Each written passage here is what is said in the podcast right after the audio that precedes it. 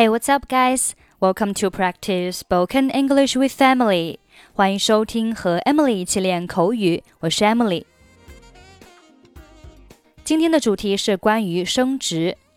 升职用英文叫做 promotion。promotion，你升职了，可以说 you got a promotion，或者是 you got promoted。 你的升职被批准了。Your promotion came through。恭喜你获得升职。Congratulations on your promotion。我听说你升职了。I hear you got a promotion。你已经被晋升为经理。You have been promoted to manager。如果是主管，就是 director；副总裁 vice president。我们来听一下今天的两个对话。Dialogue one。恭喜你，苏珊！我刚从总部那里听说你升职了。Congratulations, Susan.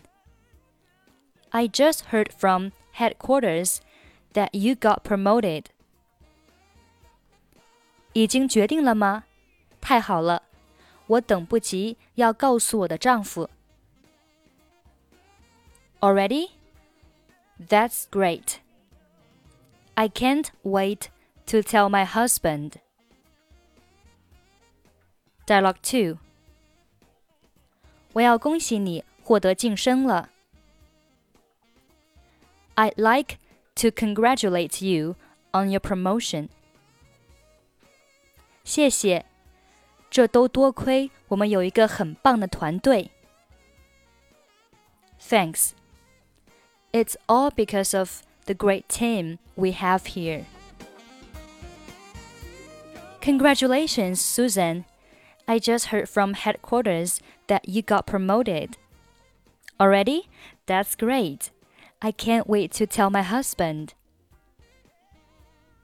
I'd like to congratulate you on your promotion. Thanks. It's all because of the great team we have here. Okay, that's pretty much for today. 想要参与本期节目的跟读版本以及语音打分，欢迎您关注微信公众号“英语主播 Emily”，在公众号里回复“节目”两个字即可加入。I'm Emily. I'll see you next time. Bye bye.